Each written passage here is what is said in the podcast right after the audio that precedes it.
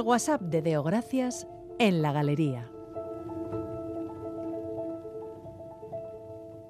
Decía la periodista Ana Fuentes en el podcast Hoy en el País que Antonio Costa, ya ex primer ministro de Portugal, dimitía como suelen hacerse las cosas en su país, sin ruido ni aspavientos. En cuanto supo que también a él lo investigaba la justicia en relación con cuatro proyectos energéticos en su país, dimitía porque que lo investigue la justicia, dijo, es incompatible con la dignidad de su cargo. Y es que Portugal es otro país. De hecho, en numerosas ocasiones le he insistido a mi ama en anexionarnos al país luso. Pero mira tú por dónde vamos a tener que posponerlo. Así que tú tranquila, ama, que no vas a tener que aprender portugués por obligación, aunque por capricho o porque suena precioso, sí que puedes. Mira que en verano estuve barajando la posibilidad de ir a visitar Covas do Barroso, un lugar declarado por la FAO Patrimonio Mundial Agrario. Ni sabía que existían esos nombramientos. El caso es que me llamó la atención un reportaje que la corresponsal del país en Portugal, Tereixa Constela, en el que relataba que Covas do Barroso es el único lugar de Portugal y uno de los siete de Europa que ha sido distinguido por sumar a paisajes naturales impresionantes unas prácticas agrícolas que combinan biodiversidad, ecosistemas resilientes y tradición e innovación de manera única. Me pareció un lugar ideal si finalmente podíamos llevar a cabo lo de anexionarnos a Portugal. Pero es que los planes no siempre salen bien, porque en ese lugar tan especial se pretende instalar una mina de litio a cielo abierto. Y eso que un relator de la ONU hizo un informe en contra de la propuesta por el crimen medioambiental que suponía. Pero la agencia medioambiental portuguesa le dio luz verde y mira tú por dónde es precisamente ese proyecto energético uno de los que la Fiscalía portuguesa investiga y que ha llevado al primer ministro a dimitir. Un político que, entre otras cosas, apostaba por la transformación energética en favor de las energías verdes. Pues no se ama, tendremos que seguir buscando porque el ambiente de alrededor se está poniendo un poco tenso, por aquí, por allí y también un poco más allá.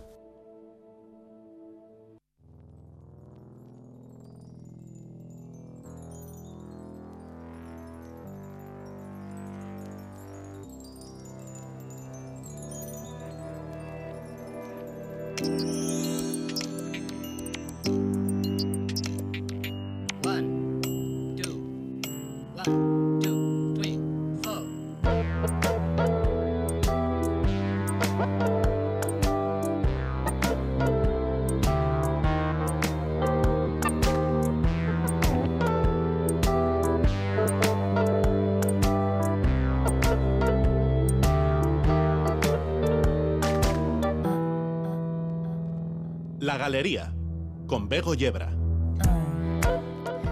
8 y 18 minutos y medio de la tarde. Marijo dio gracias, parece que tiene la memoria, el tercer álbum de Lo Siniestro Total, aquel magnífico, menos mal que nos queda Portugal.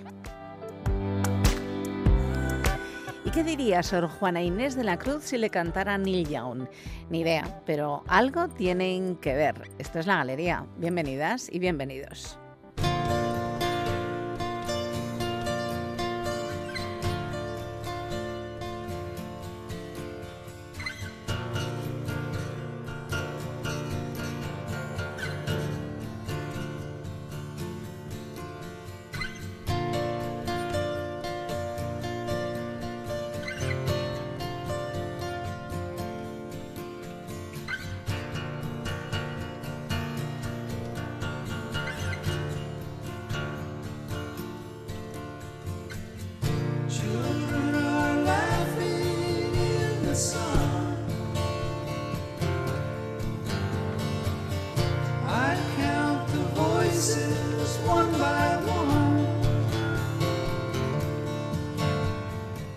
Hombres necios que acusáis a la mujer sin razón, sin ver que sois la ocasión de lo mismo que culpáis.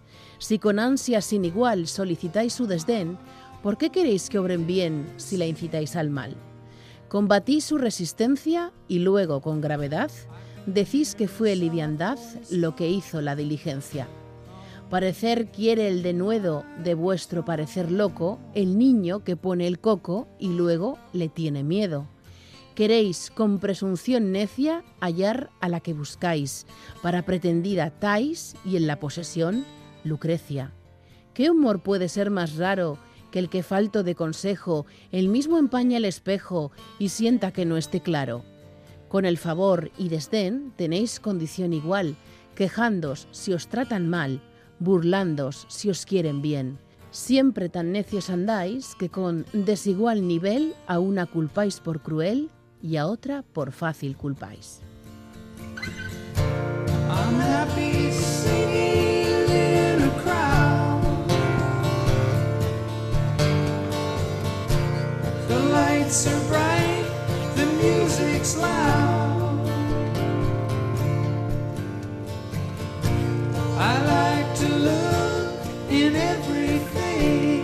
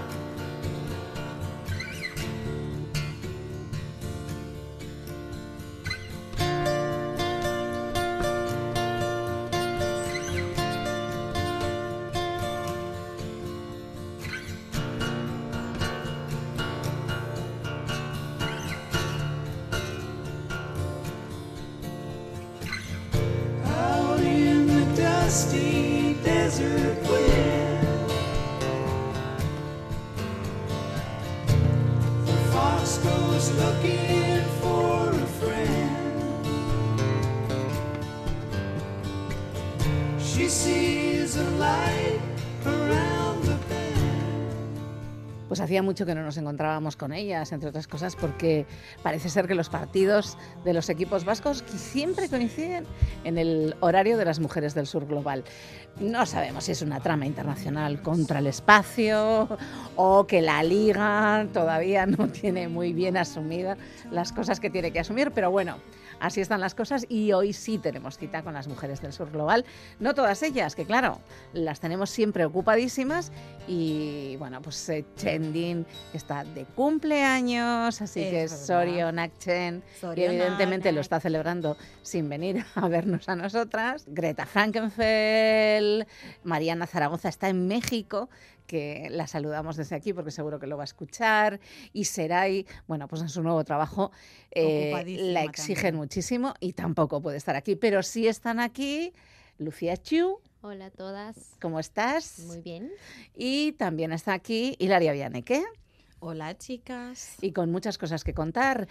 Eh, porque vamos a empezar con Lucía, que es la que tiene noticias más frescas de lo que está pasando en Guatemala. Hace dos semanas hablábamos sobre Guatemala, sobre lo que está pasando en el país, con, nos venía a visitar Melvin y nos contaba, pues bueno, mm, nos hacía un poco de resumen, pero yo creo que, bueno, para quienes no estuvieron escuchando por si acaso, vamos a recordar por qué el país está levantado y está levantado precisamente contra la fiscal general, algunos de la, algunas personas de la Judicatura y también de la Fiscalía y también, por supuesto, contra el presidente saliente. Explicación rápida primero. Bueno, eh, creo que el primer programa que tuvimos venimos a explicar un poco por qué Guatemala es considerada a nivel internacional eh, una dictadura judicial, básicamente, que tiene que desde el 2017 no ha roto el orden constitucional porque no se han elegido cortes y eso ha atentado contra la Constitución, leyes internas, leyes externas, tratados internacionales de, y de jurisprudencia nacional e internacional.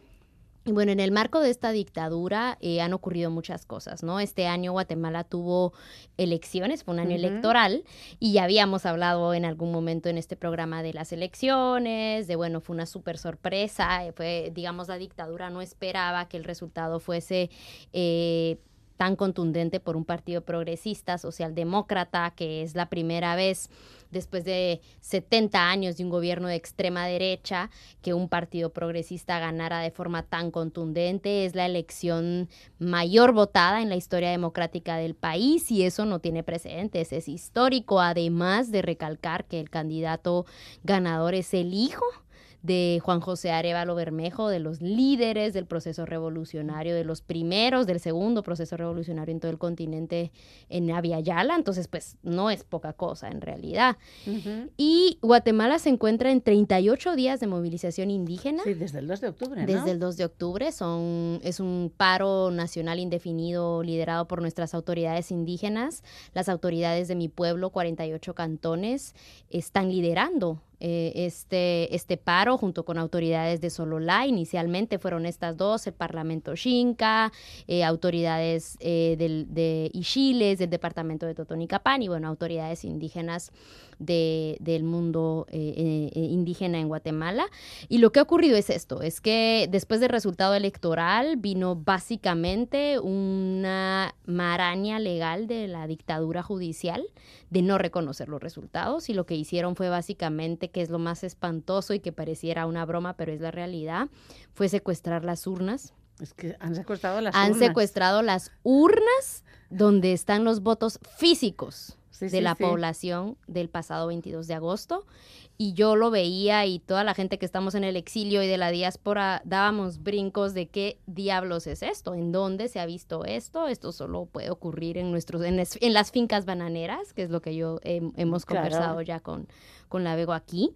Entonces eso es lo que ha pasado. Y por eso es que es el, ni, siquiera es una revolución ideológico-política de, en contra del sistema capitalista, digamos. La gente está pidiendo que se respete la decisión popular. Y mm. las autoridades indígenas han sido enfáticas en decir esto no es apoyo a ningún partido político, esto no es apoyo a ningún candidato, esto es una exigencia de que se respete la decisión popular y esto en cinco minutitos es lo que está pasando en Guatemala. Bueno, ha llegado al punto de que el secretario de Estado de Estados Unidos les ha dicho que tienen que devolver las urnas y que tiene que dimitir o cesar a la fiscal general. Ha llegado al punto de que la misión de observación de la Unión Europea, que iba dos semanas para observar el proceso electoral, se va a quedar hasta enero y lo han anunciado cuando tiene que, cuando tomar, tiene que posesión. tomar posesión para básicamente ver que literalmente respeten el resultado, pueda tomar, ha llegado una delegación de la OEA también a, mm. a quedarse hasta enero,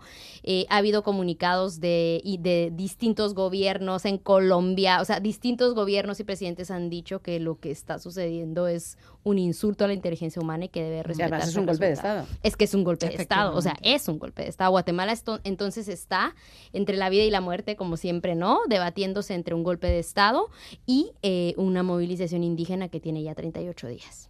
Y quizá lo más interesante de ello es que también la movilización es indígena. Sí, yo creo que, bueno, Guatemala es un país que somos indígenas más del 80% de ya. la población, pero que es estructuralmente racista. Sí. Y entonces el mundo indígena hemos bajado de la montaña, decimos los indios hemos bajado de la montaña a recuperar lo que es nuestro, ¿no? A, a salir a las calles, a hacer valer, eh, pues esa dignidad indígena que a nosotros nos ha sobrado desde siempre, ¿no? Y esa lucha en contra de, de la corrupción, de la impunidad y de, para mí, el orden colonial colonial, que es lo que sigue rigiendo en el caso concreto de Guatemala.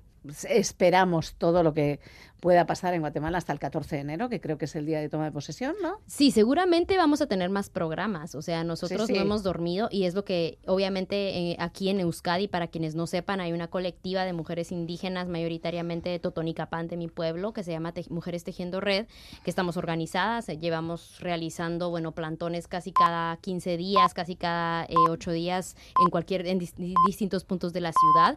Y toda la gente que estamos involucradas en, en el mundo indígena, ¿no? que somos la mayoría, no hemos dormido desde que el paro empezó porque sabemos que la represión y la violencia están a la orden del día. Mi pueblo vivió una masacre hace 10 años, 11 años, no es, no es, no es algo nuevo y todos, todos los días despertábamos, sobre todo cuando era, fueron los primeros 20 días de paralización de las principales vías del país, porque se paralizó el país mm, en sus principales vías, era despertar con el momento de, bueno, ¿a qué hora van a reprimir a nuestras familias? Porque además mi familia, mis primos, mi hermana, toda la gente de nuestros vecinos, igual que todas las mujeres que están aquí, están en el paro, ¿no? Están en el paro y había, bueno, una serie de columnas que estaban marchando también para la capital. Efectivamente. O sea que al final la presión va a ser, va a ser continúa, pero además va a llegar.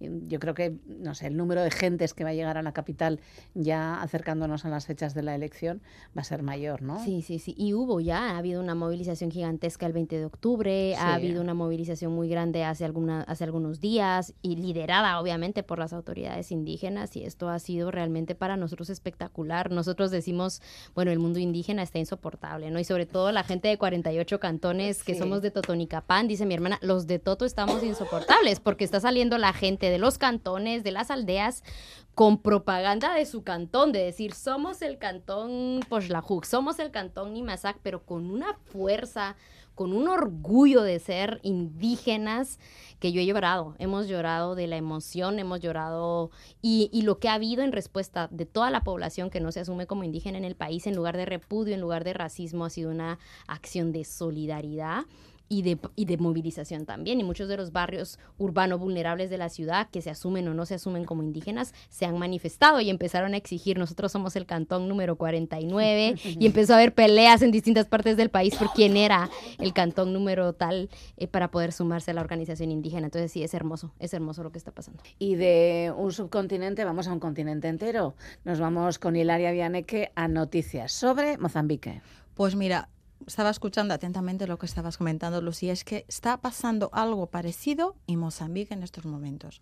Eh, voy a intentar contextualizar a la gente aquí del País Vasco mm, qué es Mozambique eh, y por qué es importante lo que está pasando ahí. Mozambique es un país de África Oriental, está entre está cerca de Kenia, Tanzania y eh, es un país que fue colonia portuguesa y en 1962 un señor que se, llama, se llamaba Eduardo Mondlane empezó con los movimientos de liberación de Mozambique porque eh, decidieron, como muchos países de África mm, colonizada, entonces luchar por la libertación de sus pueblos. Entonces, en 1974 esta lucha llegó a su fin y en 1975 entra el señor eh, Machel al gobierno y es el primer presidente de Mozambique. Él y su mujer, Grasa Machel, Grasa Machel creo que es mucho más conocida que porque es la viuda actual de Nelson Mandela. Sí. Entonces, eh, Eduardo, eh, Eduardo Mondlane creó el la Frelimo, que es el Frente de Libertación de Mozambique. Y este gobierno, desde 1975 hasta hoy, ha estado gobernando el país. Gobernando el país. Vamos que se ha eternizado en el gobierno. Exactamente, con toda la corruptela, con todo el sufrimiento del pueblo, con todo lo que ya sabemos que infelizmente suele ocurrir en nuestros países. Entonces, por primera vez en la historia del país, la oposición y el pueblo, la sociedad civil, consiguió que se realizaran elecciones autárquicas porque las generales suelen ser un pucherazo.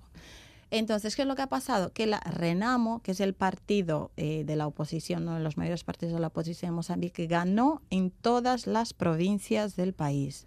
Entonces, ahora hay un conflicto parecido al que está, a lo que está ocurriendo en Guatemala, porque han secuestrado igualmente las urnas, no quieren aceptar la derrota, ¿Y qué es lo que ha pasado? Que la gente grabó e hizo fotos a las actas de las, de las asambleas de voto y, eh, lógicamente, el gobierno, por más que quiera recurrir, que el Tribunal Constitucional de Mozambique quiera negar y quiera tapar lo que ha ocurrido, pues no hay manera. Entonces hay ahora muchísimas movilizaciones en, en, el país, hay una instabilidad sociopolítica en Mozambique que estamos a ver, mm, esperando a ver cómo termina. Es decir, que el conflicto en África, otra vez que estuvimos, pasó del África Oeste, que hablamos de ah. los golpes de Estado en Níger, hablamos del golpe de Estado en, en, en Gabón, hablamos del, del, golpe de Estado en, en Burkina Faso, eh, lo ocurrido en Sudán y ahora ha pasado para eh, la zona de Mozambique. Esto por un lado.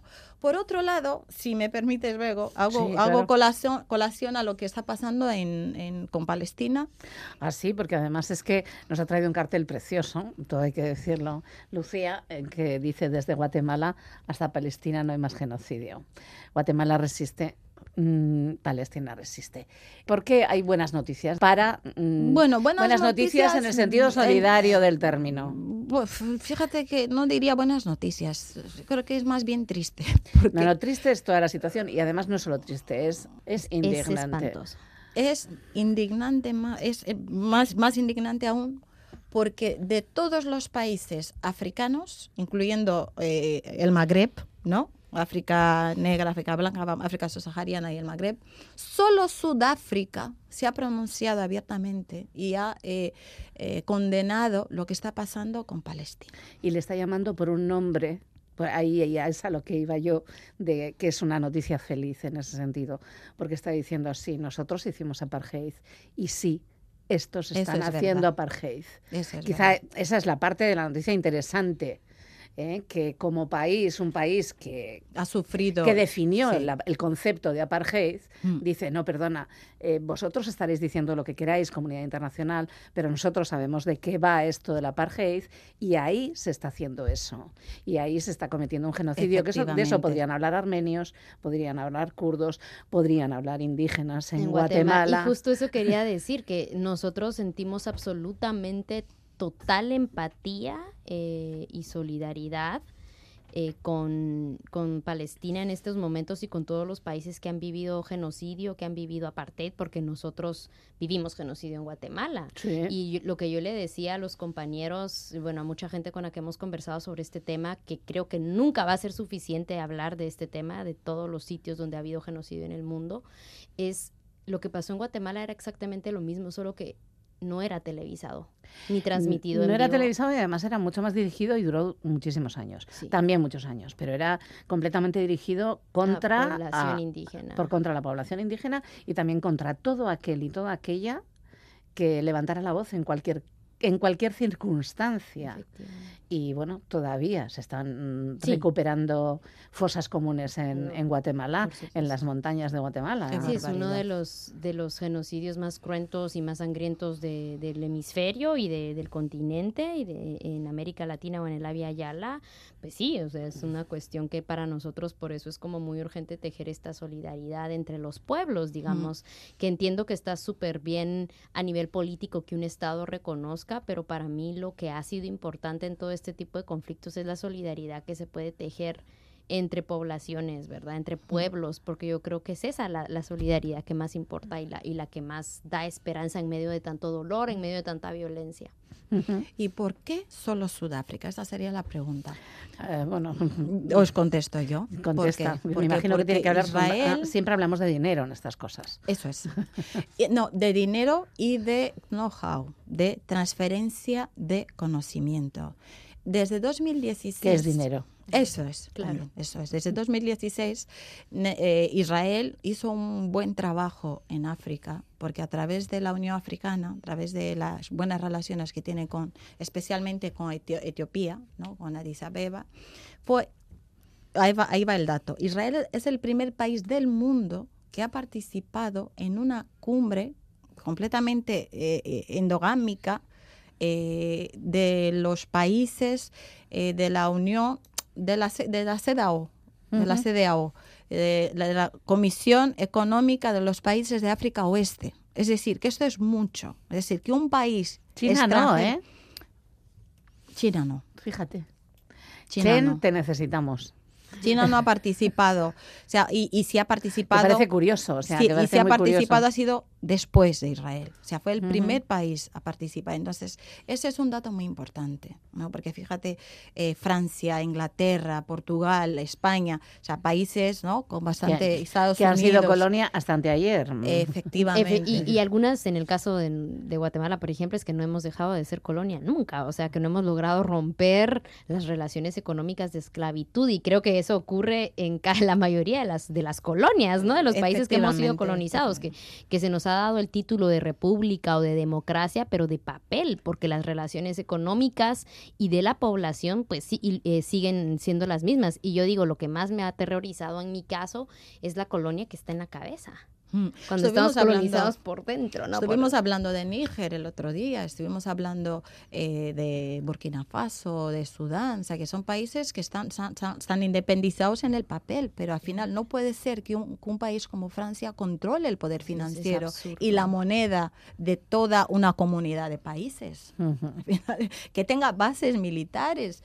Eh, en ciertos eh, países. ¿no? supuestamente ya se están liberando de eso, ¿no? Lo de las bases no, pero sí de la moneda, ¿no? De la moneda se está, se está trabajando en ello. Eso es a lo que iba de Israel, es decir, que muchos países, aunque quieran eh, mostrar su solidaridad con, con, Palestina, no pueden porque tienen a Israel ahí, les tiene atados a todos esos países. Porque, por ejemplo, Etiopía, Costa de Marfil, Senegal, tienen toda la transferencia de la tecnología de irrigación inseminación, de, eh, servicios secretos, todo esto lo lleva Israel. Y, también algo que me parece importante, obviamente parte de, la inteligencia, del armamento y del entrenamiento militar que hubo en el genocidio en Guatemala también es israelí. Eso es. Y, Guatemala, en, a nivel Estado, en el cual yo obviamente no me siento representada en absoluto, tuvo participación para dar el voto, fue el voto decisivo en la ONU que reconoció a Israel para que veamos el nivel de colonias y de las conexiones geopolíticas que estos tienen eh, como un Estado. Y entonces las relaciones económicas también con Guatemala e Israel son muy cercanas y obviamente Israel es financista, ideólogo del genocidio en mi país. Entonces eh, sabemos que es un territorio obviamente que, controla, que controla geopolíticamente la ONU, hemos visto que controla geopolíticamente lo que ha pasado de con Guterres por lo haber que ha pasado dicho. con Guterres, Mm. lo que ha estado pasando, Guatemala votó, el Estado guatemalteco votó, en, Votó- contra, votó en contra. Es que me, me da una vergüenza, pero bueno, no me representan en absoluto, entonces pues no es asunto mío. Es pero una votó vergüenza en un poquito contra, ajena, ¿no? votó en contra de la ayuda humanitaria al territorio Dios mío. palestino, a la franja de Gaza. Es que yo digo, nosotros somos un territorio que vivió genocidio. Las cientos de miles de personas que se están desplazando ahorita en estos momentos, Mm. era la mis, eran millones. Los que marchaban y que se fueron justo del otro lado de la frontera la y se frontera, quedaron en las comunidades, en las y comunidades de sin acceso resistencia absolutamente nada. a nada. Y la actitud de la Unión Europea, es que al final son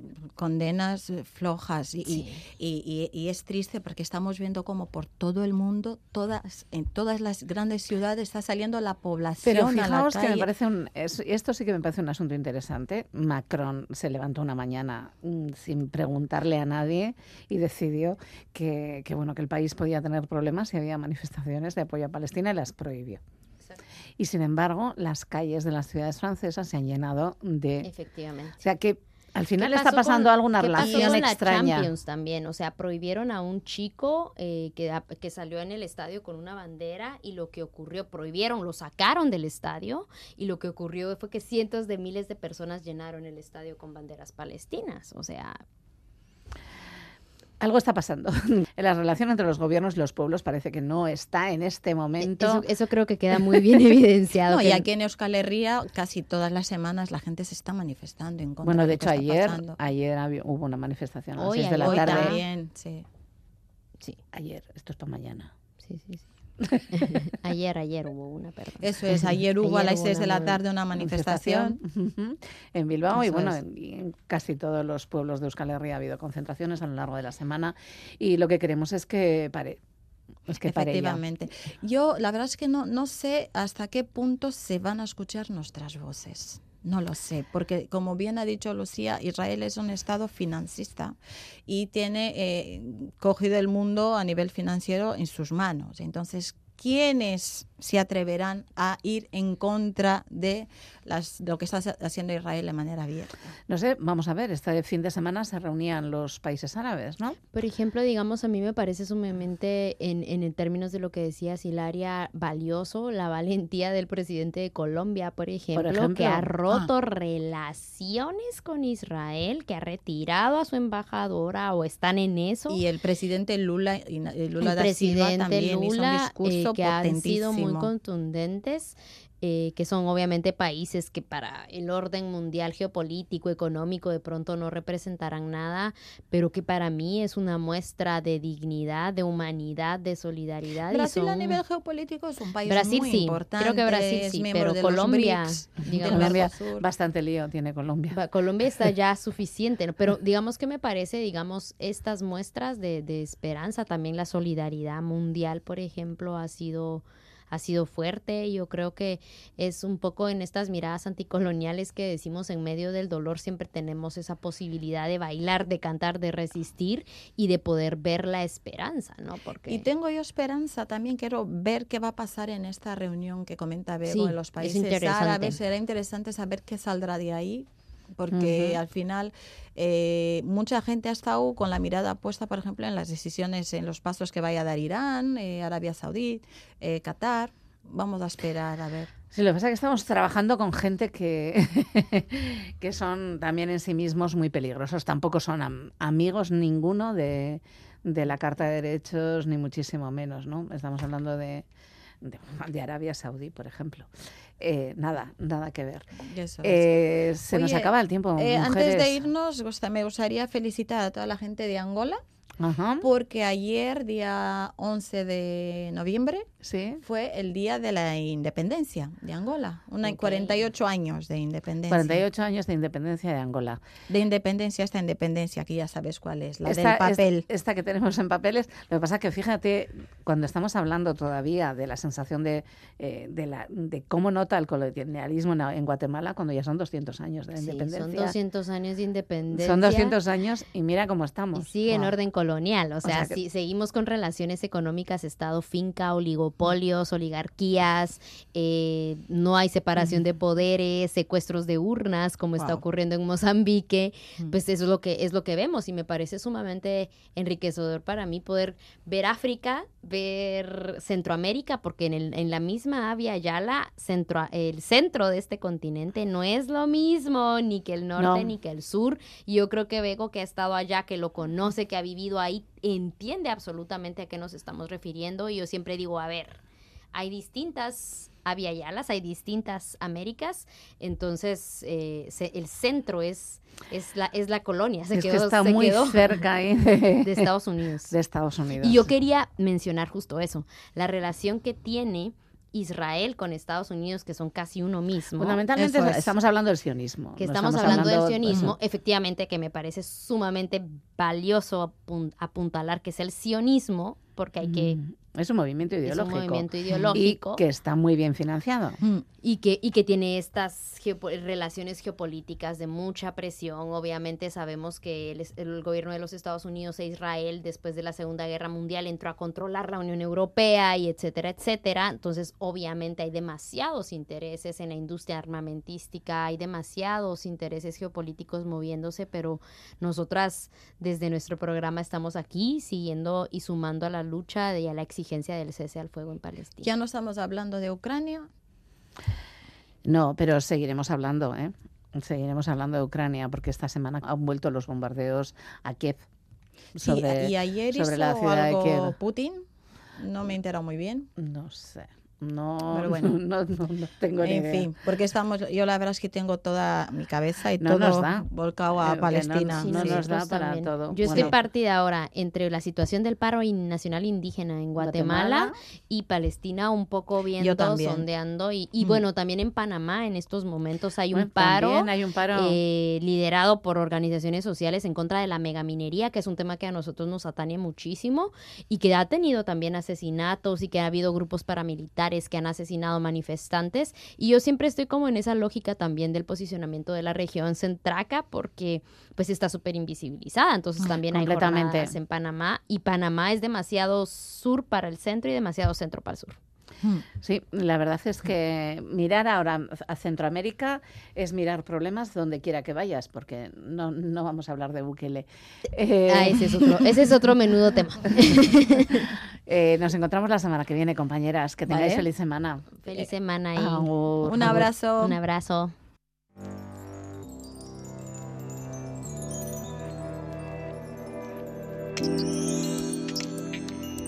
La Galería, Territorio Europa. One, two, one. Pues sí, una semana más tenemos cita con el territorio Europa y nuestra cita suele ser siempre con la comisión, con la oficina que la comisión tiene en Madrid y con una de sus portavoces, en este caso con Paula Ceballos. ¿Cómo estás, Paula? Muy buenas noches. Hola, buenas noches, ¿qué tal? Eh, nosotras estupendamente y la comisión creo que también ha estado tranquilita esta semana, ¿no? No ha estado metida en demasiados líos. La verdad es que, bueno, ha habido algún día de fiesta también en, en Madrid, ¿no? Sí, sí, esta semana ha habido, vamos, siempre se está trabajando, pero ha habido pocas cosas presentadas o adoptadas. O adoptadas, bueno, pero algo sí ha habido, porque en Sevilla se reunieron el lunes eh, los ministros en una reunión que me hace muchísima gracia, informal. Claro, son informales porque no se adoptan conclusiones formales, digamos. Es eh, un foro de discusión informal entre los ministros. ¿Y de qué hablaban? Pues esta de, Sevilla era sobre, sobre el espacio. Eh, hablaron sobre las medidas que tiene que adoptar la Unión Europea para aumentar la, resiliencia de, las infraestructuras y los servicios que tenemos en el espacio, que son principalmente servicios basados en satélites, y también vieron abordaron propuestas para reducir nuestras dependencias de terceros en este sector. Y bueno, como no llegaron a acuerdo de ningún tipo, pues tampoco sabremos mucho más, ¿no? No, es, efectivamente es una, discusión informal, sí que hubo una serie de conclusiones que se tomaron, pero bueno. Bueno, tampoco van mucho más allá. Eh, seguro que cuando empiecen a tomar medidas nos iremos enterando. Y mientras tanto, la Unión eh, sigue y la Comisión está hablando, bueno, pues de algo que, que nos suena mucho, que es la ampliación. Eh, se fueron unos, se fueron los británicos, pero todavía hay gente que está esperando, que está llamando a la puerta de la, de la Unión. ¿Cómo, cómo están las cosas? Pues eh, bueno, esta semana se, ha adoptado eh, el miércoles el paquete de ampliación del, 2023. Em, la política de ampliación de la Unión Europea, eh, o sea, de ampliarla a otros países más allá de los 27, es quizás ahora más que nunca una inversión geoestratégica, ¿no? En una inversión en, paz, en estabilidad y en la seguridad a largo plazo de nuestro continente. Este año la ampliación está viviendo un nuevo impulso con 10 países en el proceso de ampliación. Entre los que están por primera vez también está Ucrania, Moldavia y Georgia. La, presidenta von der Leyen ya lo, ha dicho varias veces en su discurso de la Unión también, que es una necesidad geopolítica completar nuestra Unión, eh, pero por supuesto no hay plazos rígidos. Eh, la ampliación sigue siendo un proceso que se basa en el mérito y en el ritmo de las mm, de cómo los países adoptan las reformas necesarias eh, que son reformas en temas de, aspectos eh, fundamentales y sobre todo en Estado de Derecho. Desde la Comisión damos nuestro apoyo, eh, apoyo político, técnico, financiero, a todos los candidatos para ayudarlos a, impulsar las reformas, las reformas pues igual políticas, sociales, económicas, que son necesarias, que necesitan para avanzar en el camino hacia, hacia la Unión Europea y aplicar todo el reglamento europeo eh, con vistas a, la decisión final.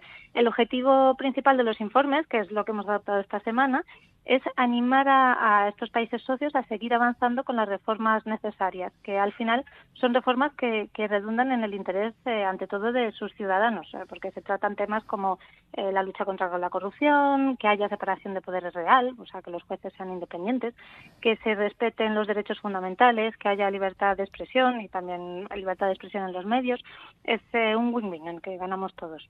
¿Y qué pasa cuando luego son mal portados? Es decir, no sé, estoy pensando en Hungría. Mm. Eh, eh, bueno, aquí es una. eh, bueno, eh, la, la, comisión, siempre estamos, uno de los problemas de la comisión es revisar que todo el acervo comunitario, todas las leyes, todo, todo ese Estado de Derecho se implementa bien. y cuando no lo hace, pues la comisión toma acciones eh, que pueden ser eh, infringements en inglés o condicionar fondos ayudas y fondos ¿no? sí, a que se cumplan los temas que, en los que se han comprometido los Estados miembros. No, más, más que nada lo estoy, es, es, una reflexión al hilo de todo lo que está pasando en Europa, ¿no? De, del incremento mm. de, de ciertos partidos que, a ver, lo de la democracia tampoco lo tienen muy interiorizado a lo largo y ancho de, todo el continente y no precisamente de los, de los que están llamando a la puerta, sino de los que forman la actual Unión Europea. Pues nos encontramos la semana que viene. Espero que ahora no tengáis justo doble trabajo después de haber tenido una semana más relajada. Esperemos que, que sigan las cosas así, Paula. Vale, muchas gracias. Gracias a ti por estar con nosotras. Un abrazo.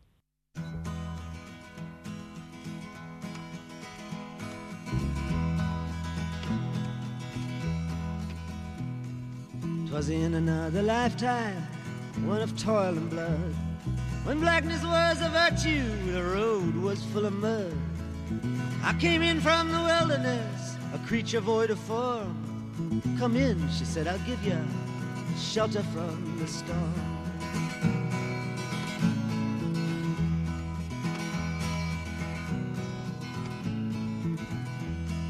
And if I pass this way again, you can rest assured I'll always do my best for her, on that I give my word. In a world of steel-eyed death and men who are fighting to be warm. Come in, she said, I'll give ya shelter from the storm.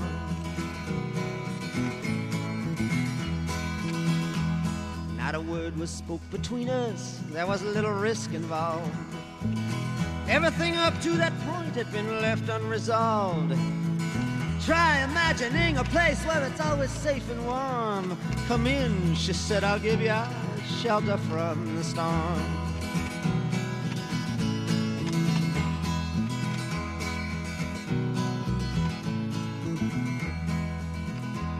I was burned out from exhaustion, buried in the hail, poisoned in the bushes and blown out on the trail hunted like a crocodile, ravaged in the corn. Come in, she said, I'll give you shelter from the storm.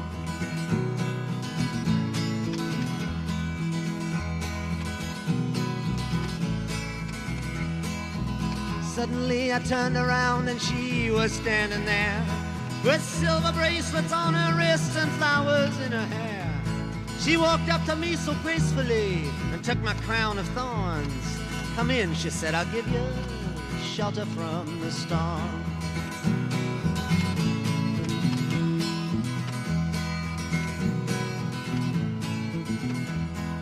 Now there's a wall between us, something that's been lost. I took too much for granted, I got my signals crossed. Just between till it all began on a non-eventful morn. Come in, she said, I'll give you shelter from the storm.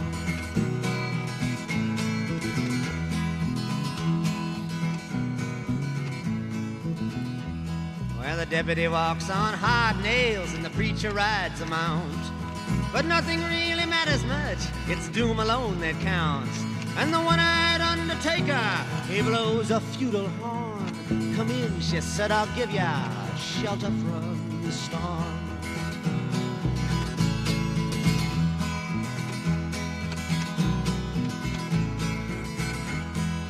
I've heard newborn babies wailing like a moaning dove. An old man with broken teeth, stranded without love. Do I understand your question, man? Is it hopeless and forlorn? Come in, she said, I'll give you shelter from the storm.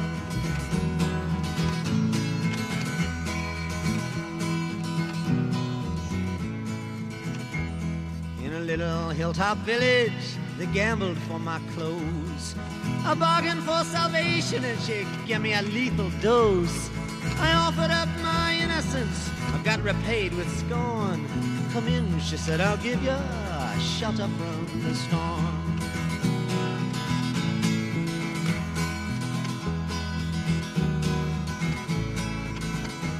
Well, I'm living in a foreign country, but I'm bound to cross the line. Beauty walks a razor's edge, someday I'll make it mine. If I could only turn back the clock to when God and her were born. Come in, she said, I'll give ya shelter from the storm.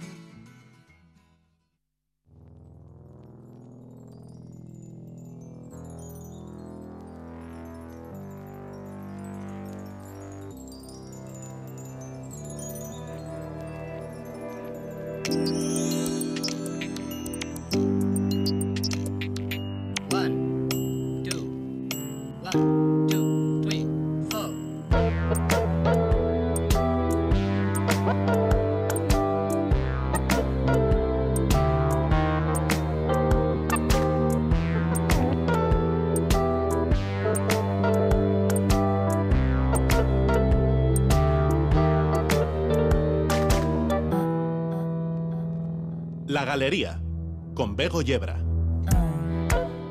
Seis minutos pasan de las nueve de la noche y continuamos en la galería de Radio Euskadi. Ayer hablábamos con Fran Dolosor, con un jugador uruguayo de la Vega Bayoné. Y hoy es la onomástica de Cristina Peri Rossi, Uruguay, protagonista dos veces en la galería en un mismo fin de semana. Debe ser una señal, Javier Martín. ¿Estabas pensando dónde ir el próximo verano? El invierno uruguayo dicen que no está nada mal. En la coordinación técnica y soñando nuevos destinos, Javier Martín.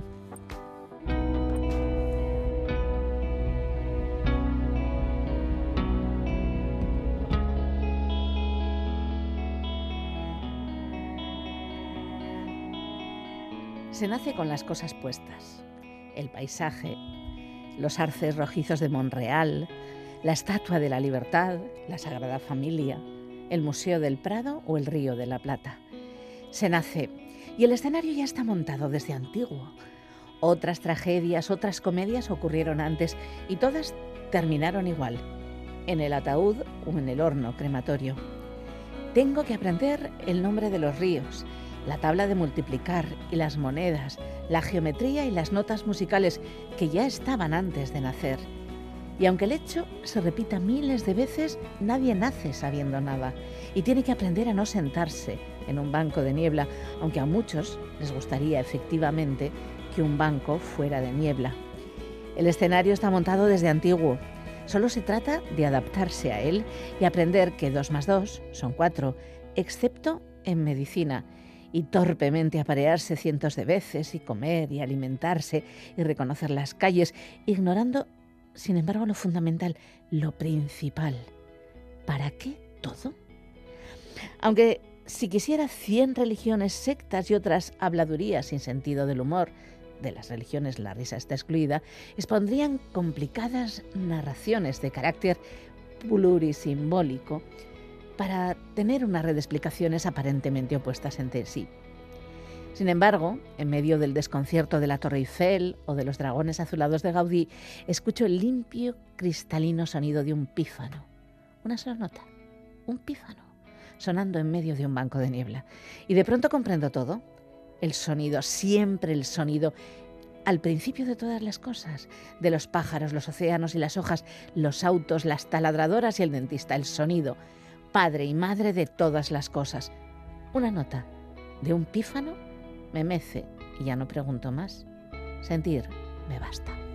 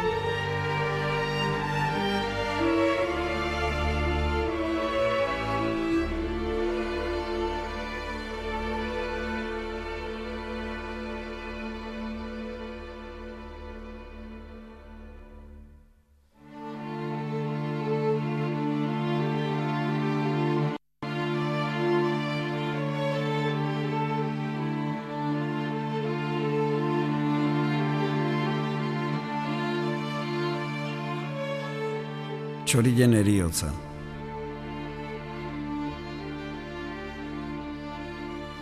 Arratzean, zuaren ondoan nagoela, askotan etorri izan zait gogora txori baten eriotza, nonbait, basoetan. Negu geldoaren egun goibeletako abia utz gaixoak, abia abandonatuak, aizearekin kulunka burdinazko zeru grisean. Ai, txorien hil beharra neguan. Helduko da alere bioleten sasoia eta ez dugu haien esurrik aurkituko apirileko belardietan paseoan gabiltzala. Gorde egiten aldira txoria giltzeko.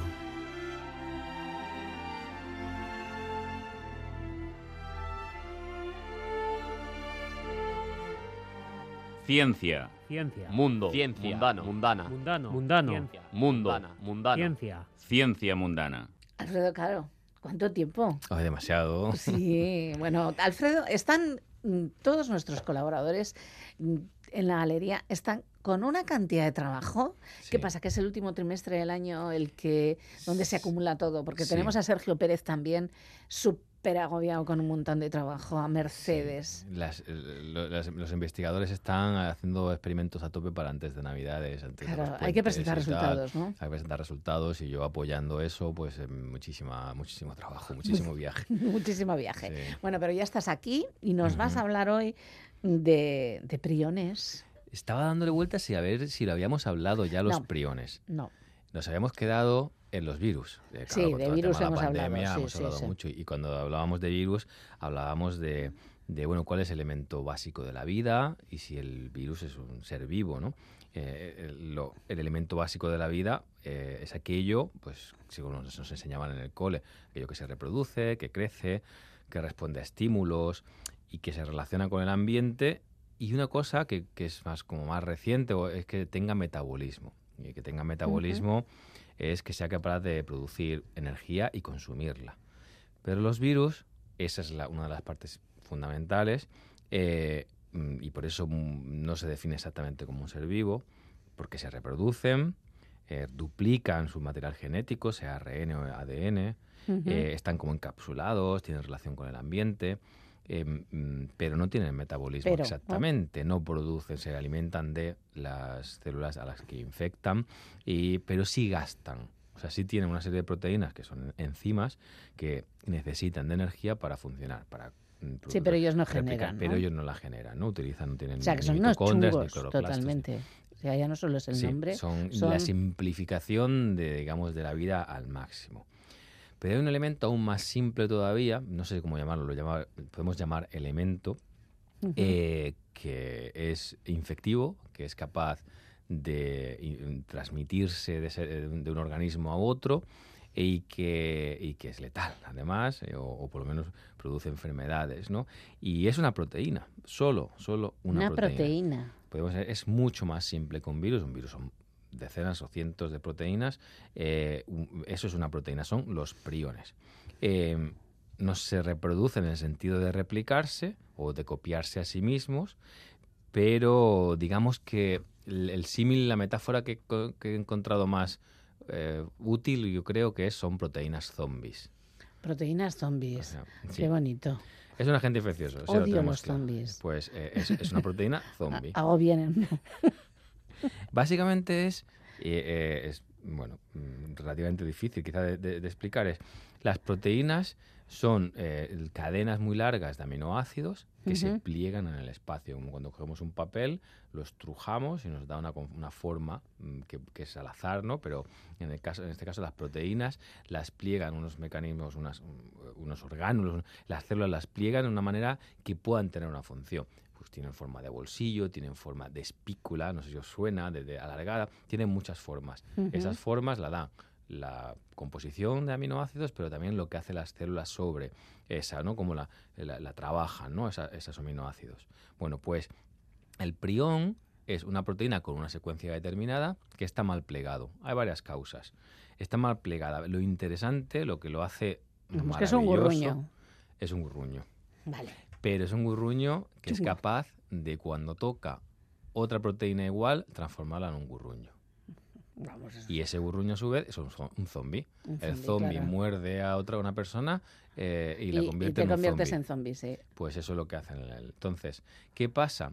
Nuestras proteínas, cuando se envejecen, cuando o, en determinadas circunstancias, tienen que ser recicladas. O sea, entran en otros, una especie de, de, de en las que lo reciclan, lo cortan tal y vuelven esos aminoácidos a, a, hacer proteínas nuevas. Ese proceso de reciclaje es importantísimo y una de las zonas más importantes es el cerebro, porque el cerebro tiene que vivir, las, esas neuronas tienen que vivir toda la vida y tienen que limpiarse muy bien.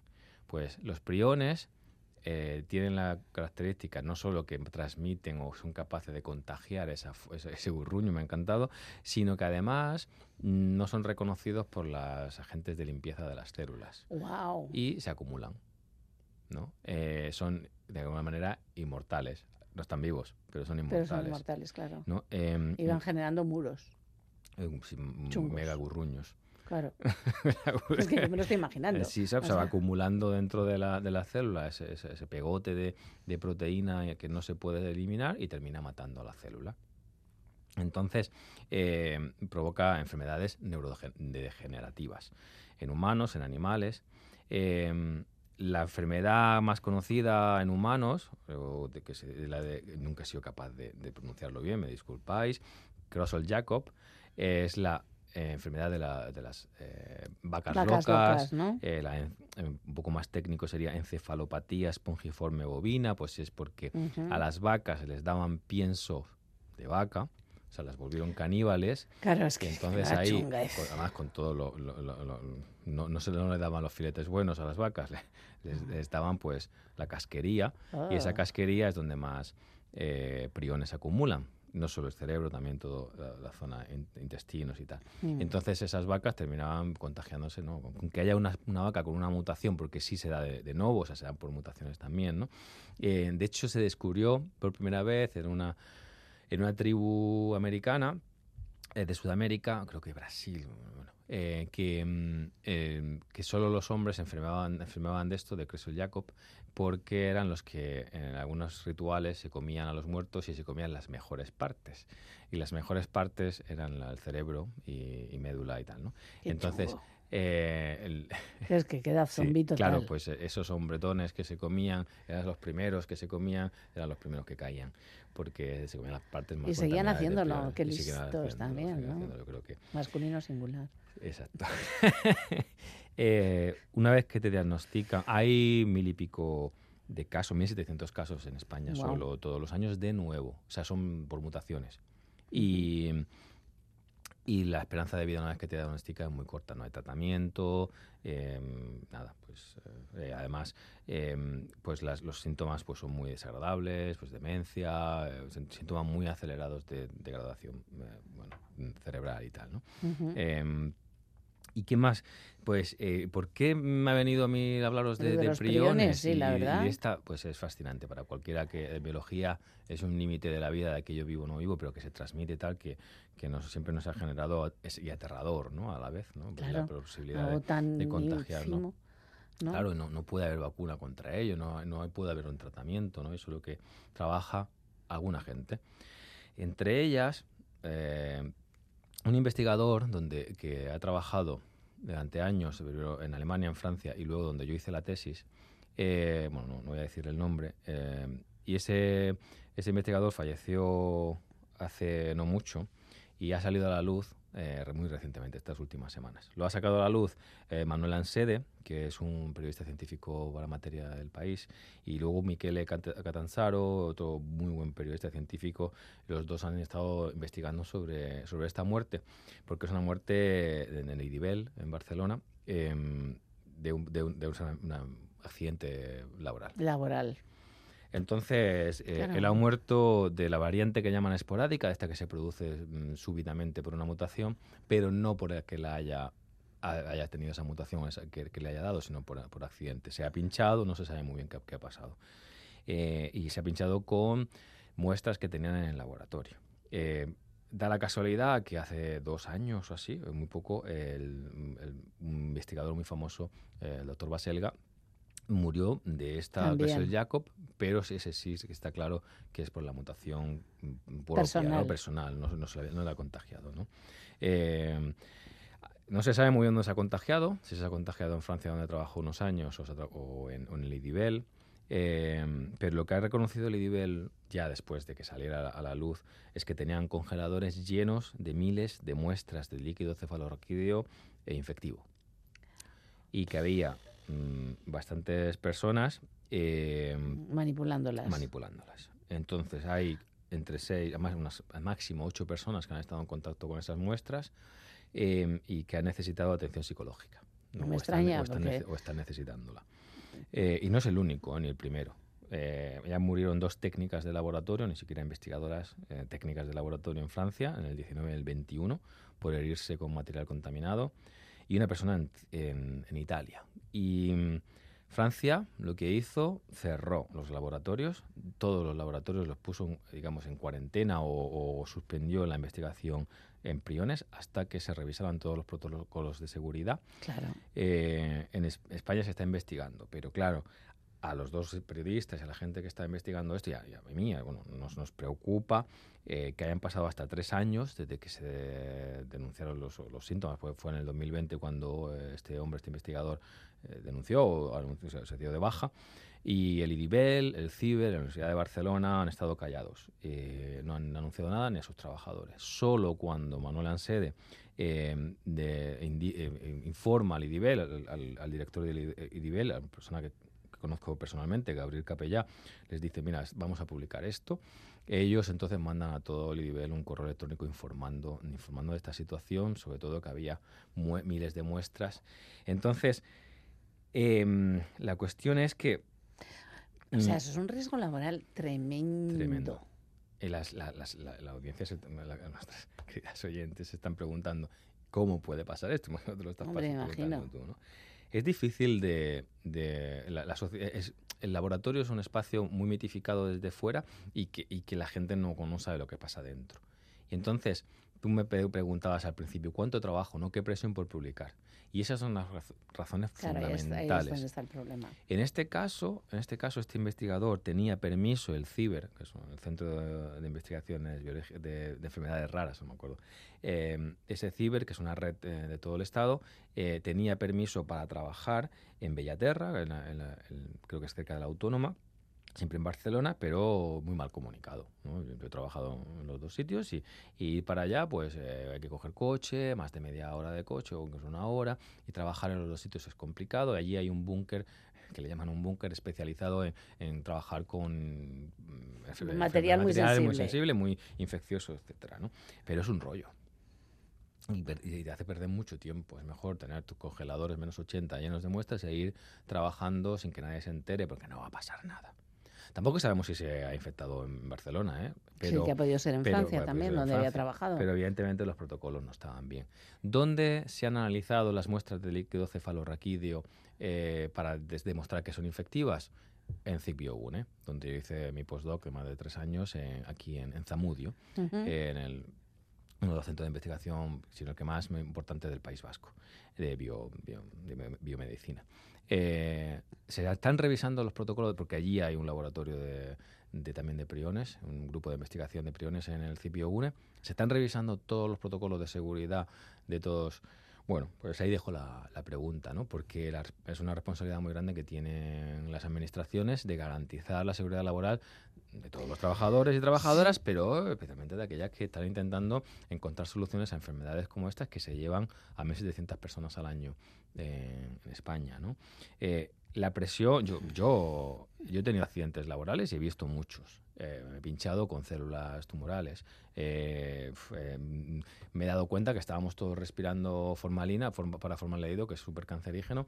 Y yo a la, de, a la de- seguridad laboral, oye, perdona, pero es que tendríamos que tener todos mascarillas. Tenemos, pues, pues si, si no, eh, lo- los comités eh, de segu- seguridad laboral son importantísimos en los Bueno, laboratorios. fundamentales. Los cortes son continuos, los pinchazos son continuos. Tenemos protocolos clarísimos para no pincharnos, para no cortarnos. Pero como tú estás en un- eh, metido en un buzo mm, de seguridad, en un animalario de, de- de seguridad durante horas, inhalando poco a poco, aunque hay respiradores, inhalando poco a poco sedantes que se le dan a los ratones, eh, con estrés, que no puedes estar mucho tiempo, que las células se te mueren, que llevas desde las 7 o las 8 de la mañana trabajando tú solo en un sitio con poca luminosi- luminosidad, etcétera, etcétera, los accidentes ja- pasan. Sí, sí, no, tienen toda eh, la pinta. pasan. Entonces, eh, pues eso. mm, De todas formas, seguro que era necesario tener tantos miles de muestras. eh, no, no sé exactamente cuál sería el proyecto, me, me- me- me lo puedo imaginar. Eh, eh, sí, al lo mismo mo- tiempo, o sea, no sé. Parece... para poder estadístico. O sea, lo que tú tienes que no sé lo que estaban mirando. Sí, pero a la ¿eh? vez, Pero- con el tiempo que se necesita, a la vez no las puedes estar mirando. No, o sea, están congeladas y vas- y vas congeladas, vas sacando, vas sacando. Pues igual no hace falta tener tantas. Mm, pues ya, pero te las vas dando y no puedes decir que no. Ya. O las ha traído, yo no sé cómo lo habrá hecho. Que, pero te van dando esas muestras, tienes tus colaboraciones con los clínicos, te van dando esas muestras y conforme vas teniendo gente que te pueda analizar el experimento que estuvieran haciendo, no lo sé, de anticuerpos, yo qué sé, eh, pues hace falta mucho poder estadístico. Cuantas más muestras, hay Claro, una competición, por ejemplo, por tener muestras biológicas. Eh, Los biobancos están, eh, biobancos son ese sitio donde se almacenan todo tipo de muestras, pues tumores, eh, sangre, de- de- de- pues además te lo piden. Si tú te haces una operación o tienes un tumor o cualquier enfermedad, pues te piden eh, un, un permiso de decir, puedo quedarme ¿Me con puedo tu quedar sangre, con la tu muestra? sangre, con tu muestra, con tu trocito de tumor y tal, para que se- pues, el- el- otros investigadores lo, lo utilicen. Hay una competición por tener muchas muestras. Entonces es muy valioso, es como oro, porque te permite publicar más, publicar entre comillas mejor, pero es arriesgado, claro. Si no se hace con la calma y la, y la, y la Claro, es que es- seguridad y los protocolos. Es lo que no entendemos, ¿no? Claro, y tiene que ver con la financiación, porque todo tiene que ver con la financiación. Eh, Claro. Necesitas publicar más porque cuanto más publicas, más financiación tienes. Eso es. Eh, entonces, claro, que esté en juego eh, nuestra salud futura, la salud futura de nuestros hijos e hijas, pues por estas cosas y sobre todo la salud de, La de quienes y la estabilidad. Bueno, La aparte de la estabilidad estabilidad laboral, que también falla por todas partes. Si tu trabajo dentro de 4 o 5 años depende de que hayas publicado y publicado bien, con un índice, índice de impacto alto, y tú tienes esas 1.500 muestras, de las que sean, de, pues vas a intentar hacerlo todo lo rápido posible. Claro. Porque depende de tu familia. Eh, De, de- de- de- de tener que mudarte otra vez a otro país eh, para poder seguir investigando. Entonces es fundamental protocolos de seguridad y cambiar la forma en la que se le, se le exige a los investigadores que publiquen Y todo por una proteína zombie. por una proteína zombie. Sí. De verdad, qué poco serio. tremendo, no, me parece tremendo porque parece mentira, ¿no? Que dejemos eh, de lado a la investigación de esta manera, ¿no? Y que tenga este pendiente siempre de si publico, cobro, si no publico, me voy a otro sitio. Y, y claro, la- las formas de trabajo imagino que no serán las óptimas en ningún caso, ¿no? No. Eh, O en muy pocos casos, ¿no? Em, O sea, por ejemplo, casos. en Cibio Gune dices que sí están revisando los protocolos. No lo sé, no lo sé. No, no lo sabes. sé. Esa, esa es la pregunta. Pues nos lo preguntamos, a ver si es verdad. Mm. Eh, qué bien tenerte otra vez. A ver Bien. si la semana que viene nos encontramos. Espero que sí. A ver si sí, a ver si sí, porque claro, tú también estás con muchísimo trabajo. Claro, y- pero también estoy con muchas ganas de contar cosas. Claro que sí. Pues es- te esperamos la semana que viene. Que tengas feliz semana. Gracias. Agur. Agur. Gracias por escuchar. La galería. El próximo lunes se celebra en Bilbao una jornada que va a reflexionar sobre vulnerabilidad y, pobreza energética y el papel de la universidad y de la sociedad civil para mejorar el acceso a un hogar caliente en la población más vulnerable. Y es que los datos son tremendos. El 17,1% de la población del Estado español no pudo mantener su casa caliente en 2022. En 2019 era un 7,5%, un porcentaje que casi dobla la media europea. Las causas muchas y algunas probablemente seamos capaces de entenderlas de la mano de John Terés Zubiaga, doctor en Ingeniería Térmica en la Escuela Técnica Superior de Ingeniería de Bilbao. Además tiene un máster universitario en investigación en eficiencia energética en la industria del transporte y la edificación y es arquitecto de primera vocación. Además es profesor agregado del Departamento de Ingeniería Energética en la Escuela de Ingeniería de Bilbao. E impulsor de estas jornadas. Bienvenido a la galería. ¿Qué tal estás, John? Muchas gracias eh, y bueno, muchas gracias por la invitación a, a esta, esta, charla. Muy bien, muchas gracias. Eh, crisis energética, precios, parece que son las causas de esta pobreza energética. Pero yo creo que hay más, ¿no? Sí, bueno, al final cuando eh, hablamos de pobreza energética estamos hablando de una, eh, las causas al final es una suma de distintas causas que, bueno, de manera tradicional o por organizarlo en tres paquetes muy, eh, de manera muy breve, pueden ser, eh, por una parte, los costes de la energía asociados a eh, cuestiones de sí, crisis energéticas y demás, costes de energía, por otra parte, ingresos en, en, en la vivienda, en las familias, y por otra parte, la eficiencia energética del, de la vivienda a nivel global.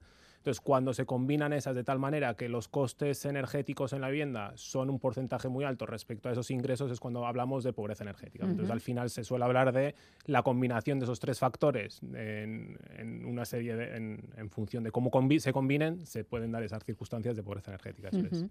Y de repente pensáis la responsabilidad que tiene la sociedad civil, por un lado, eh, aparte de, de, quienes toman las decisiones, primero y fundamental, ¿no? que tiene que haber cierto tipo de, de ayudas, etcétera, y la universidad por el otro. Eh, ¿Por qué? Bueno, esto nace de, a partir de un, eh, un, proyecto con el cual hemos estado trabajando en los últimos dos, tres años. Eh, bueno, surgía la. Por una parte, veíamos el interés dentro del proyecto, se contemplaba el, el bueno, eh, al final del proyecto, en estos momentos, el plantear un poco los, eh, los resultados o, o, lo que habíamos trabajado en el proyecto, pero sobre todo veíamos el interés de plantear una jornada, eh, porque obviamente no somos las únicas personas que estamos trabajando en pobreza energética desde la universidad uh -huh. y sobre todo desde distintos enfoques. ¿no? Se puede trabajar desde la ingeniería, desde la economía, desde aspectos sociales y veíamos que podía ser una, un momento bastante eh, interesante, eh, además con el contexto actual eh, a nivel energético, a nivel de, social, de plantear estas jornadas para, bueno, eh, plantearlas como no solo enseñar los resultados o plantear los resultados de nuestro proyecto, sino sobre todo poner en común experiencias tanto por parte de nuestra universidad como por otras universidades y por otros agentes. ¿no? Traer experiencias, en este caso, bueno, estará gente de, desde la Politécnica de Madrid, eh, Politécnica de Valencia eh, o el Instituto Eduardo Torroja desde el punto de vista de, de investigación o la Universidad de Miño en Portugal, pero también agentes sociales que eh, con otros enfoques o con distintos enfoques o desde distintos eh, papeles participan en, acciones relacionadas con pobreza energética, ¿no? como puede ser eh, agencias, la Agencia de Energía de Oporto, Goyener o, bueno, o, distintas experiencias de combinación de investigación con administración pública que creíamos que podía ser interesante. Bueno, pero háblanos de ese proyecto. Bueno. de este proyecto. Es, de hecho, la jornada empieza con la presentación del proyecto. Es, es vuestro trabajo, es vuestro niño. Eso es. Bueno, eh, ha sido un proyecto. Eh, bueno, el contexto, los objetivos iniciales eran trabajar con. Eh, ahora mismo que está tan eh, en boga el tema del open data, el, el, trabajar con grandes cantidades de datos, cada vez hay más datos disponibles.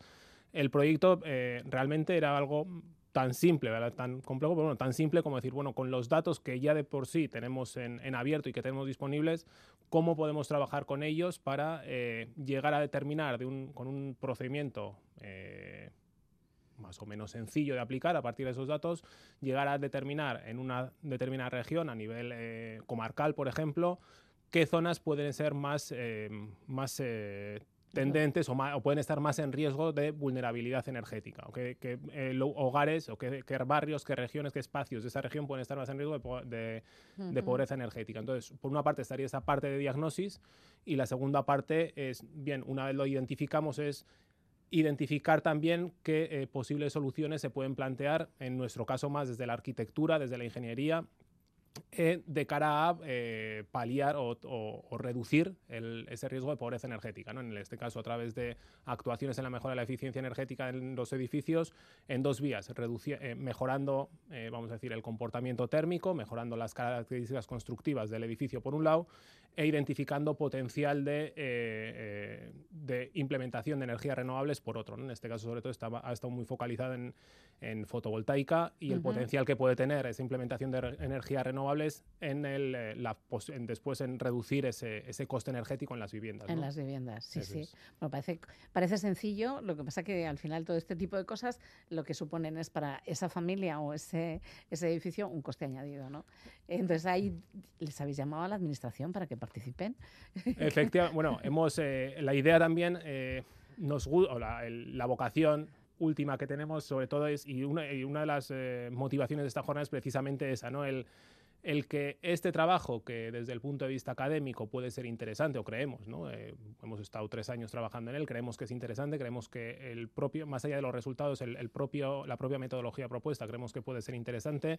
Sobre todo es el, el que esta experiencia eh, de alguna manera llegue o se transmita a, la sociedad, ¿no? A, a la administración pública, a entidades que están trabajando por eso y realmente esa es una de las motivaciones de esta jornada, ¿no? el, poner esas experiencias en común y ya, además, como comentábamos antes, ya no es solo el trabajo que hemos hecho desde la Universidad del País Vasco, sino eh, traer además otras experiencias, creemos que bastante interesantes, de, de, otras entidades, de otras universidades, de otros eh, centros de investigación que están trabajando con, con, administración pública, con distintas entidades sociales en el mismo campo, con distintos enfoques y, bueno, y poner en común y, sobre todo que no quede en una jornada donde se presentan las cosas y ya está, sino que pueda dar pie a, futuras eh, eh, sinergias y colaboraciones. Sí, sí, ¿no? Un lugar de encuentro y además con un poco de suerte, si alguien ve que es una idea brillante, pues con un poco de suerte darle alguna subvención a algún edificio. ¿no? Sí, ojalá, ¿no? Luego ahí veremos también, ¿no? Que otras porque yo creo que el peso que puede, la, la experiencia que pueden plantear eh, agencias municipales de energía en distintos, bueno, en otros contextos y demás, pues puede dar pistas, ¿no? Porque quizá una de las barreras una de las principales barreras que se puede encontrar es bien, vale, eh, ¿y esto cómo se financia? ¿De qué manera? Bueno, identificar qué otras experiencias hay, poner en común esas experiencias y, y sobre todo generar ese espacio de conversación y de diálogo, yo creo que puede, tenemos la esperanza de que pueda ser interesante para, para todas. Bueno, tiene pinta de que sí. Eh, dentro de, bueno, del proyecto, del análisis, de todos esos datos que habéis acumulado, eh, ¿Cuáles son los eh, fundamentales? Por ejemplo, hablando de, construcción, de edificio, de mejorar la, no sé, de repente últimamente yo, en Bilbao no vemos más que SATE por todas partes, hmm. ¿no? Eh, ¿Va por ahí o va por otros lados? A ver, es, eh, es, complicado, ¿no? Y, ah, bueno, yo hablo y si me cortas cuando quieras veo con total confianza hay una, hay una cosa que es muy clara y que no estamos descubriendo nada cuando hablamos que eh, el parque edificado eh, de viviendas, eh, sobre todo el de viviendas, y en el caso concreto del País Vasco, pues bueno, tiene una antigüedad importante. En muchos casos son viviendas y edificios construidos con anterioridad a la primera normativa desde el punto de vista térmico y por lo tanto ya presentan importantes mejoras desde un importante potencial de mejora para eh, reducir las necesidades de calefacción. ¿no? Eh, simplemente, lo, como has comentado, el SATE puede ser una solución, hay otras soluciones. ¿Cuál es la mejor? Esto no, yo no soy partidario de decir eh, aquí no hay panaceas. imagino que depende de, cada edificio. depende del edificio, depende de la localización, pero bueno, el SATE, en general, la rehabilitación energética de, la envolvente, de la fachada, suele ser una, una estrategia muy efectiva eh, no solo desde el punto de vista energético, sino también desde el punto de vista de, coste y, la relación coste-eficiencia. ¿no? El otro campo que hay interesante y que se, está trabajando, que, se identifica como un gran potencial, es toda la entrada de la, eh, con la baja de precios que ha tenido el coste de, la fotovoltaica, sobre todo la fotovoltaica, ¿no? aunque no, cuando hablamos de comunidades energéticas no, solo no hay que centrarlo solo en fotovoltaica, pero bueno, el, toda la entrada y todo el potencial de desarrollo que tienen ahora las comunidades energéticas y que van a tener en el futuro, eh, en, un futuro próximo, eh, hay un potencial importante para eh, también trabajar en ese campo y, de alguna manera eh, no, solo, no solo trabajar la pobreza energética mediante el ofrecer subvenciones o ofrecer una reducción del coste de la energía a determinados eh, sectores, que, puede ser interesante, que puede ser una medida, sino en cierto modo también eh, esas medidas ayudan a empoderar a la, ciudadanía y poseer las capacidades para pues, generar su propia energía, ser participar mucho más en ese proceso, ser un agente más activo en lugar de un agente tan pasivo en el proceso de adquisición energética. Dicho esto, luego hay circunstancias y circunstancias, ¿no? porque la pobreza energética puede derivar en un uso eh, o que hay un uso muy exagerado, muy, muy grande de la calefacción y por lo tanto se quita de otros, eh, de otros eh, gastos, o que precisamente porque el el gasto de, de calefacción supondría tanto y para no quitar de otros gastos lo que se hace es omitir la calefacción y eh, entonces tener unas condiciones de unas condiciones de interiores que no son las más sí. adecuadas y que luego pueden repercutir en otra serie de consecuencias, ¿no? Viene gente súper interesante. Las jornadas, no sé si están abiertas al público, son para... eh, hay que inscribirse. Sí, en principio el, eh, hay una, eh, las jornadas son totalmente, o sea, están abiertas al, al público. eh, sí que re- hay, hemos, hay un proceso de inscripción, por también, sobre todo por tener una organización de, y una Sí. previsión de cuánta gente puede, puede asistir o no, pero son abiertas al público en el Vizcaya Aretoa y en principio el público objetivo es amplio, o sea, no, son, no van a ser unas jornadas técnicas, eh, va a haber bastantes eh, personas que van, a que van a presentar distintas experiencias, pero están Ujú. plante- planteadas como pequeñas píldoras de información. ¿no? La idea no es ir tanto a aspectos muy técnicos o muy eh, profundos, sino contar experiencias en, en forma de eh, eh, presentaciones breves, de unos 10 minutos aproximadamente, dos Bien, bloques. Eso uno se agradece mucho, sobre todo en las jornadas. Entonces la idea es eso, un bloque de, más vinculado a la parte de investigación que se está haciendo en investigación desde universidades, desde centros de investigación, otro más vinculada a, eh, que se está haciendo desde sociedad civil, entendido sociedad civil, desde eh, eh, entidades sociales hasta, o- Hasta o- cooperativas de- cooperativas, incluso administración pública, y luego cerrar todo eso con una, con una mesa redonda en, en el cual intercambiar una bueno, tener un espacio ese de, de intercambio de pareceres que no sea solo una presentación en una dirección, sino que pueda ser una, un intercambio de, de pareceres y, y de, bueno, y de experiencias en, en- en torno a este tema. Todo esto el lunes a partir de las 9 de la mañana. o Eso sea, es. En eh, Vizcaya Aretoa, en Bilbao. en Bilbao y bueno, pues hasta mediodía.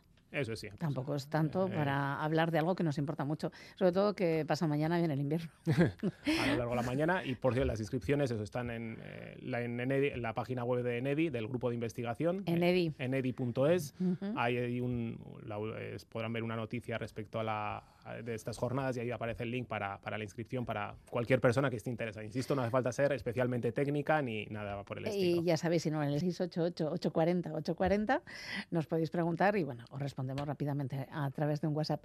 Muchísimas gracias, John Teres Tudiaga, por estar con nosotras esta tarde-noche en la galería. Muchísimas gracias a vosotras por la invitación. Un placer.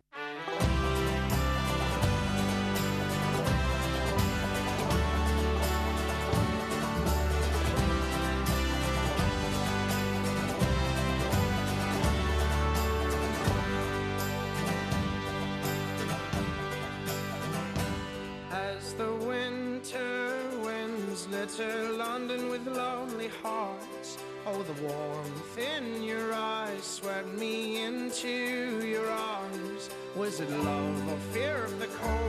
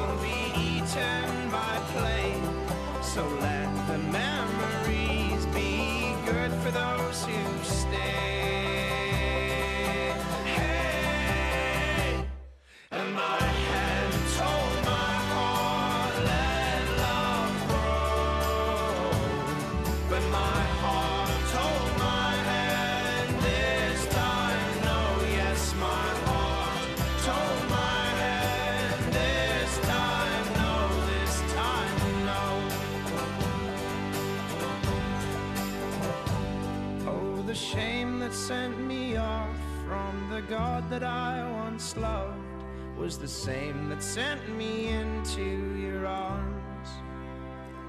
Oh, and pestilence is one when you are lost and I am gone, and no hope, no hope will overcome. But if your stripe strikes at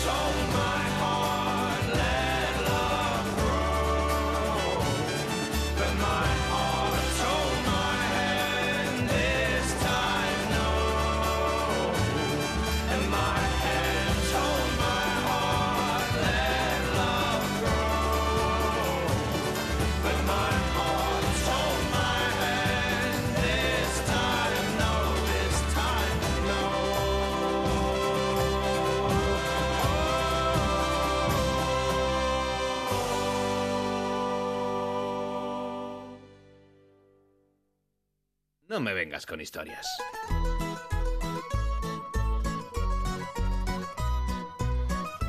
Pues claro que sí, este año no me vengas con historias.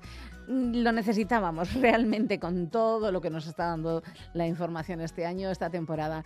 El encontrarnos con, bueno, esas historias un poco, mm, ¿cómo diríamos? Eh, chafarderas, un poco eh, chisme, un poco salseo, pues nos apetecían muchísimo más que nada porque de verdad que necesitamos aligerar ¿eh? este asunto de la información. Y aquí está este año para eso Carlos Perales, nuestro profe de historia favorito. ¿Cómo estás, Carlos Gabón? Ahí se lo veo, Gabón. Muy bien, encantado de volver a escucharnos. Bueno, cuéntanos eh, de Bueno. qué historia vamos a hablar hoy, de esa miscelánea loca que nos estás trayendo esta temporada. Pues eh, si te parece, hoy nos vamos a introducir un poco en el mundo del arte. Ah, ¿eh? fenomenal, fenomenal. Aunque lo unamos con, bueno, pues un poco con la actualidad, pero que nos sirva también en cierto modo de, bueno, de, de evasión o de contemplación, ¿no? De la, de la belleza y del arte. Así que vamos a aprovechar y seguro que mm, quien nos escucha ha oído también estos días atrás que una obra bueno, famosísima del arte y en este caso de Velázquez, la Venus del espejo, Sí.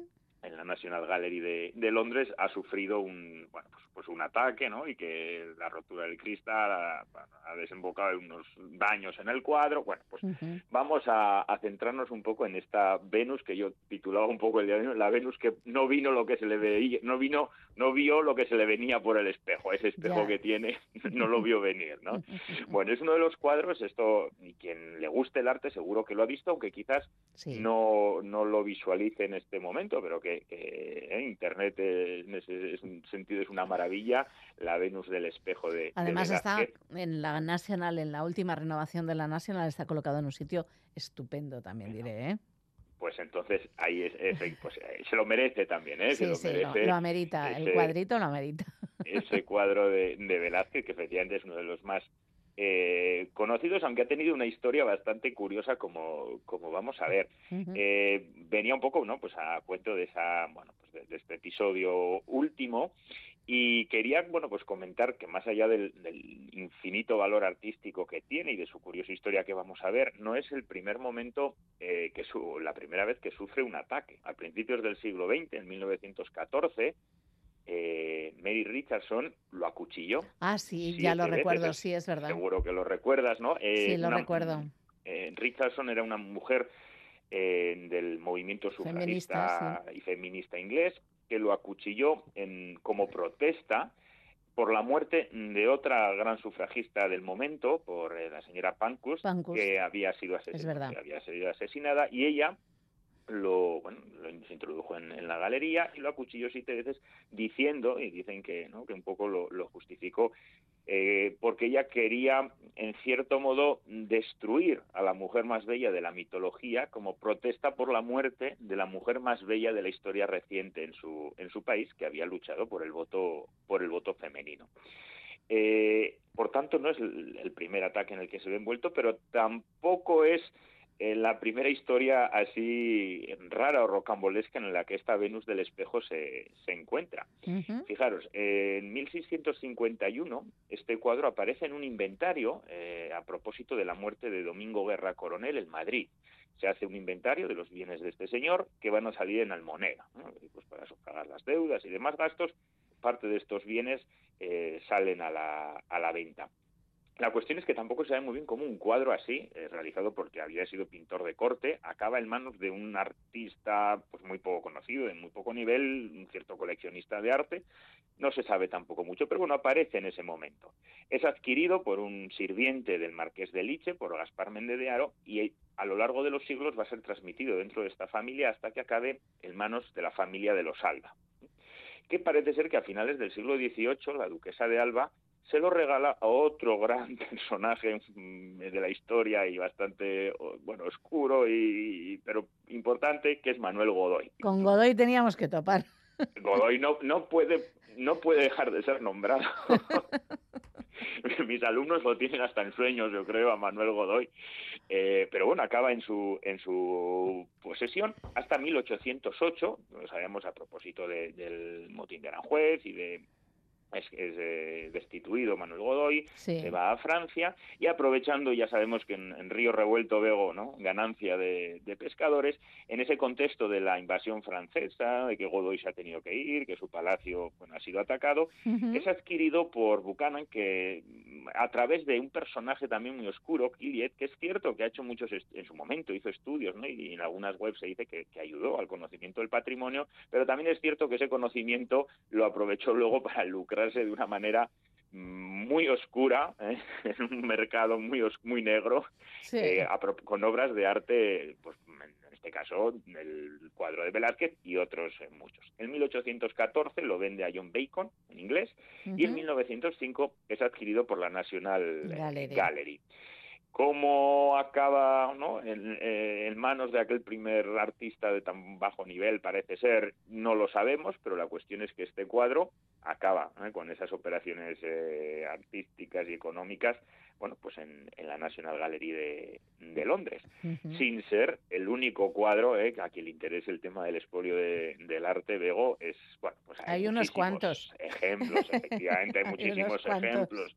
Cuando los franceses invaden eh, por, por ejemplo, Madrid o, Sevilla hacen su agosto. Uno de los grandísimos conocidos es el Mariscal Sul y, todo aquello que se lleva.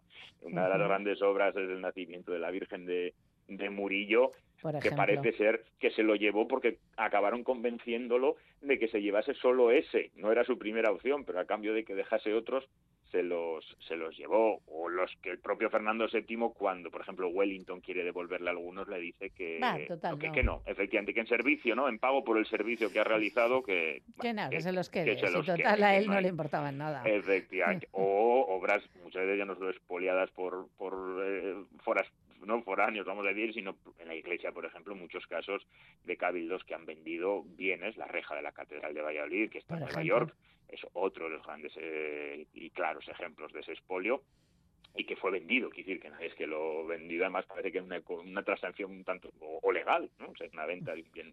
Bueno, hay muchísimos ejemplos, mm, como la Venus del espejo, que es un tema apasionante, así que lo dejamos. Claro que sí. Mm, pregunta, ¿es verdad que Godoy se eh, desapareció enrollado en una alfombra? Parece, Parece ser que sí, ¿no? Que sí, que consiguió salvar, eh, dicho sea, ¿no? los muebles, sino la alfombra, porque la rodeaba al mismo, ¿no? Esa es la, historia que se dice y parece ser, bueno, que, que es la que corrió, ¿no? La voz que consiguió escapar del, del ataque a su, a, su palacio. escondido en una, en una alfombra. De hecho, yo cuando la cuento en, en, clase así como anécdota, un poco por, llamar la atención, aun siendo precavidos ¿no? con estas anécdotas de la historia, no hay año, Bego, en que en algún examen pues no aparezca la alfombra de Godoy. obvio, es que es lógico que se acuerden de ella. Efectivamente, con lo cual, bueno, pues salvó la alfombra y él se salvó. Y él se salvó también después de todas las tropelías que había cometido. Así es, que no fueron pocas. bueno, pues eh, gracias por esta, mm, bueno, esta chafardería y esta historia de, una obra que, esperemos que se recupere bien. Bueno, lo cierto es que los restauradores y, las restauradoras de la National Gallery son absolutamente maravillosos. Eh, si la gente no les conoce, hay un estupendo documental que se llama The National de verdad, si lo veis, lo vais a disfrutar muchísimo con su antiguo director al frente. Una maravilla de documental y cuenta, pues bueno, muchas historias de la National Gallery y de, creo que también de este cuadro. Que tengáis feliz semana, nos encontramos la próxima. Un abrazo.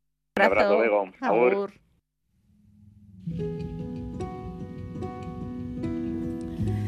Le decía yo mm, al queridísimo profesor Carlos Perales que era de, Nas- de Nacional, pero no es de Gallery el documental.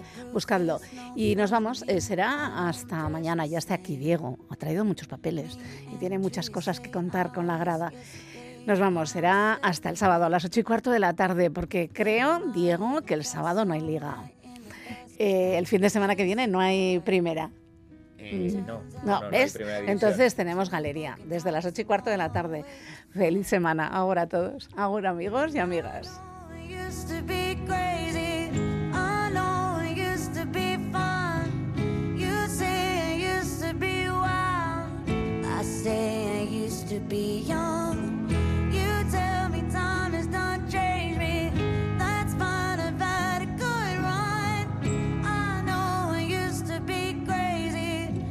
Cause I used to be young.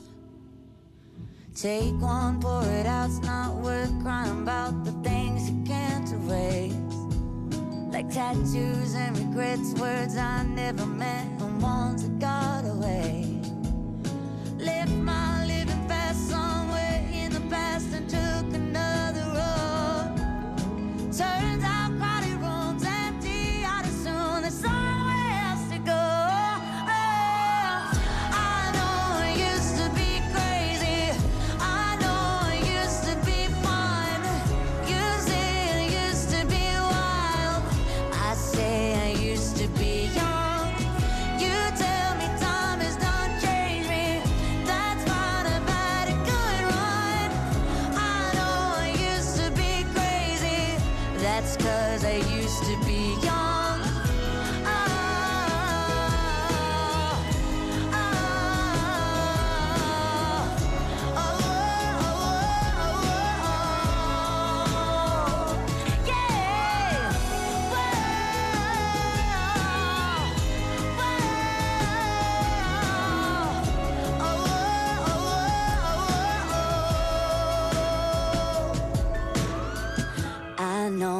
used to be crazy, messed up, but God, was it fun?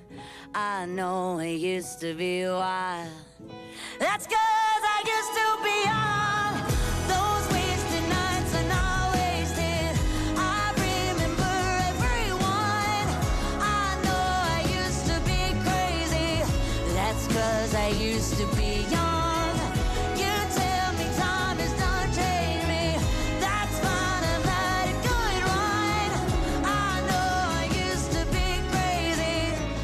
Cause I used to be young.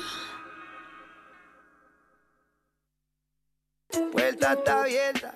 Entra, entra. Pásela bien, coño. La Galería, con Bego Yebra.